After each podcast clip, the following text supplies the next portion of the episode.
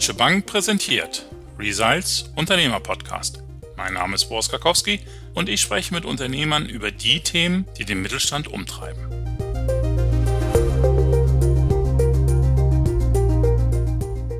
David gegen Goliath, das gibt es heute noch immer, vor allem in der Wirtschaft. Kleiner Mittelständler gegen internationalen Konzern.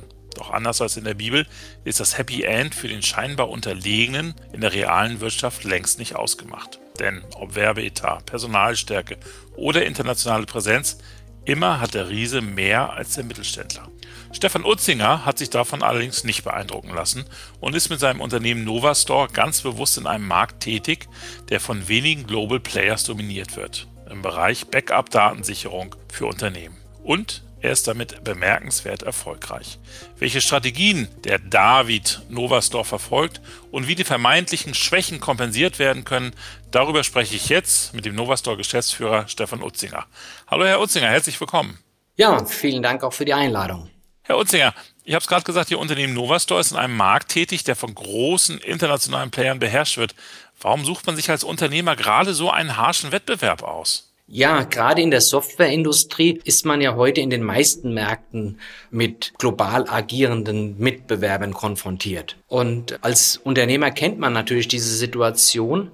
Man kennt seine Mitbewerber und man macht trotzdem den Fehler, diesen internationalen Playern eins zu eins entgegenzutreten. Das heißt, man tut diesen eigentlich einen Gefallen und greift selbst als kleinerer Hamburger Softwarehersteller mit genau den gleichen Mitteln an. Welche Mittel sind denn das? Nach welchen Regeln wollen denn die Großen, dass man spielt?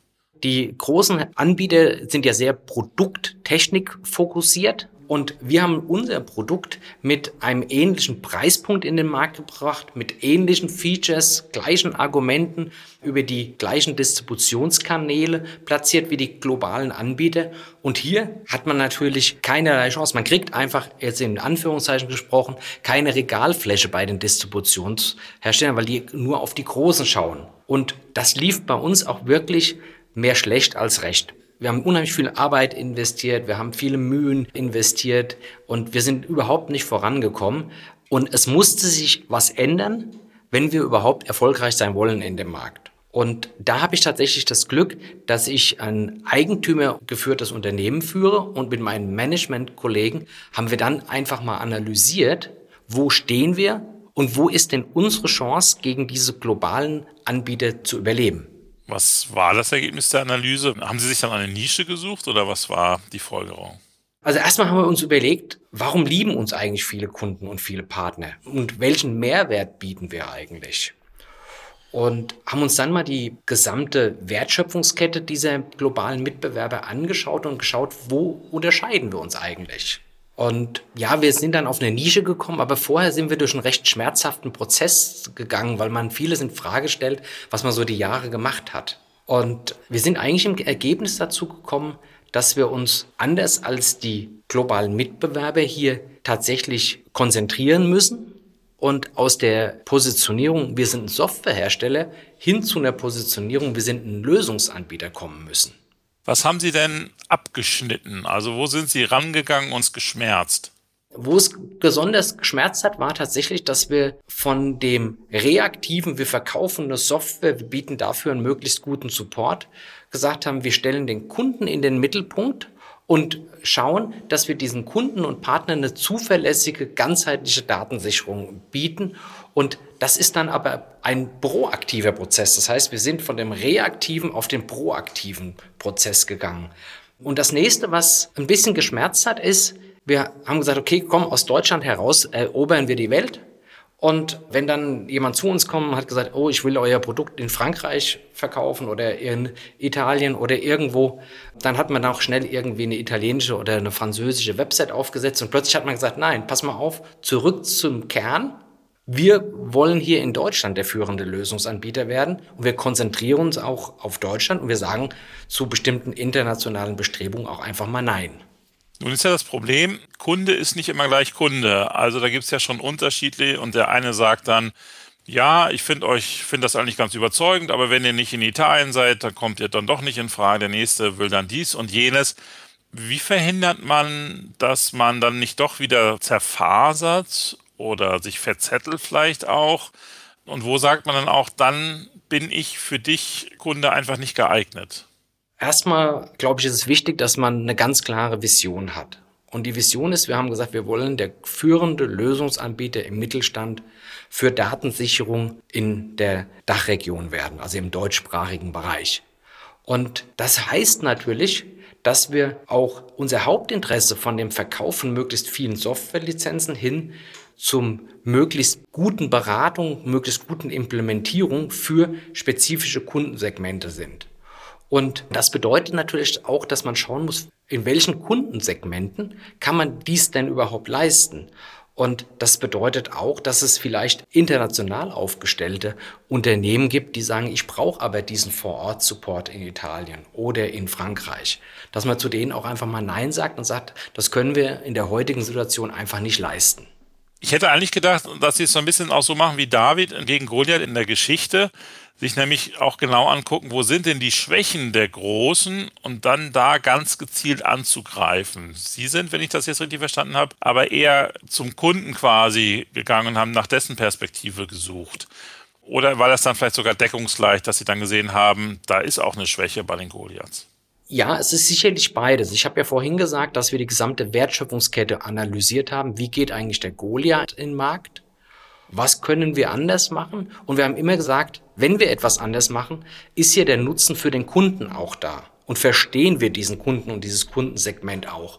Und wenn man sich jetzt in unserer Branche anschaut, die Goliaths gehen immer strukturiert in den Markt mit einem ganz globalen Ansatz und stürzen ihre Marktmacht eben auch auf ihren Brand und ihre sehr großen Ressourcen und meistens auch dann auf ein reines Softwareprodukt. Und das ganz klare Ziel ist, möglichst viele Softwarelizenzen in den Markt zu bringen und dann durch Financial Engineering irgendwie möglichst viel Umsatz mit diesen Softwarelizenzen zu machen. Und dabei bleiben dann aber natürlich auch lokale Besonderheiten, individuelle Kundenwünsche auch von der Branche und auch eine Persönlichkeit auf der Strecke. Und gerade darauf legen in unseren Kernbranchen, wo wir uns darauf konzentriert haben, also wirklich so der deutsche Mittelstand, mittelständige Behörden, das bleibt dann tatsächlich auf der Strecke. Und wir untersuchen dann auch, und das macht der Goliath gar nicht, welche spezifischen Anforderungen an das Produkt hat denn eine bestimmte Marktnische und können dann sogar bestimmte beispielsweise Reports, also Ausdrucke oder Analysen oder auch Schnittstellen in unser Produkt entsprechend einbauen, um eben eine Nische besser bedienen zu können. Wie finde ich denn eine Nische, also je kleiner, desto einfacher wahrscheinlich erstmal sich dann auch breit zu machen. Irgendwann merkt man aber auch vielleicht, die Nische ist dann begrenzt, ich kann nicht weiter wachsen. Also wie finde ich eine Nische, die einerseits mir einen Schutzraum gibt, andererseits aber auch Luft zum Wachsen? Ich glaube, je nach Größe des Unternehmens und des Markt, in dem man tätig ist, muss man jetzt auf uns bezogen, muss man sagen, in der Softwareindustrie ist Deutschland ungefähr sechs Prozent des Weltmarktes. Das ist jetzt für uns als Firma bei weitem groß genug, um da, ich sag jetzt mal, doch in eine ganz andere Dimension zu wachsen. Und dieses David gegen Goliath kehrt sich natürlich irgendwann um, wenn man in seiner Nische anfängt, tatsächlich selber nicht zum Goliath, aber vielleicht zu einem größeren Fisch in einem kleineren Teich wird. Und ich glaube, man muss sich schon das Marktpotenzial schauen. Das ist ja heutzutage sehr transparent. Also wir beispielsweise, wir wissen sehr gut, wie viele Behörden es gibt, wie viele Mittelständler es gibt in gewissen Branchen. Und das muss man natürlich analysieren. Und dann kommen Sie quasi zu einer Zahl und denken, das ist jetzt auch erstmal eine Branche, die mir genügend Potenzial und Luft dann quasi auch für die Entwicklung lässt. Das finde ich sehr spannend, Herr Utzinger. Würde aber genau dazu auch nochmal einen Experten der Deutschen Bank hören. Zugeschaltet ist nämlich jetzt Frank Niemann aus dem Expertenteam Digital Business und IT. Hallo Herr Niemann, schön, dass Sie wieder dabei sind. Hallo, freut mich, dass ich wieder dabei sein darf heute. Gerne. Herr Niemann, Fokussierung, Nische finden, das ist ja eine häufige Strategie oder eine typische Strategie der Kleinen im Wettbewerb gegen etablierte Große. Wie kann ich denn aber schon früh erkennen, dass ich in einer Nische mit Potenzial bin und nicht in einer Sackgasse gelandet bin? Herr Utzinger hat analysiert, wie viele Kunden es in seinem Bereich geben könnte. Das ist vielleicht ein Weg. Welche Möglichkeiten sehen Sie da noch? Wie kann ich vorgehen? Also wir stellen fest, dass viele dieser Nischenanbieter ja aus einem konkreten Bedarf bestehen. Das kann ein Kundenprojekt sein, bei dem man merkt, Mensch, das könnten auch andere ähnlich gelagerte Firmen in dieser Nische auch brauchen. Das heißt, aufgrund eines konkreten Bedarfs wird zum Beispiel dann ein Unternehmen gegründet. Teilweise spaltet sich dann ein Team ab von einem größeren Anbieter, gründet ein neues Unternehmen. Die Kleinen adressieren also eine Nische, in der es meistens eben noch keine Standardprodukte gibt, die große Unternehmen anbieten. Es gibt bestenfalls individuelle Entwicklungen und hier können eben Nischenanbieter mit einem quasi standardisierten Produkt punkten. Das ist natürlich aber auch wichtig, dass diese Nischenanbieter sehr nah am Kunden sind und schnell reagieren können, weil in der Nische kann sich eben auch schnell verändern und der Kundenbedarf ändert sich und ich muss mein Angebot entsprechend ändern können. Das klingt jetzt vielleicht ein bisschen negativ, ist es aber gar nicht, weil ich denke, dass es in jeder Branche, was IT anbetrifft, Nischen gibt und auch immer geben wird, so dass es auch immer für Nischenanbieter einen Raum gibt, auch wenn sich der Gesamtmarkt ständig verändert.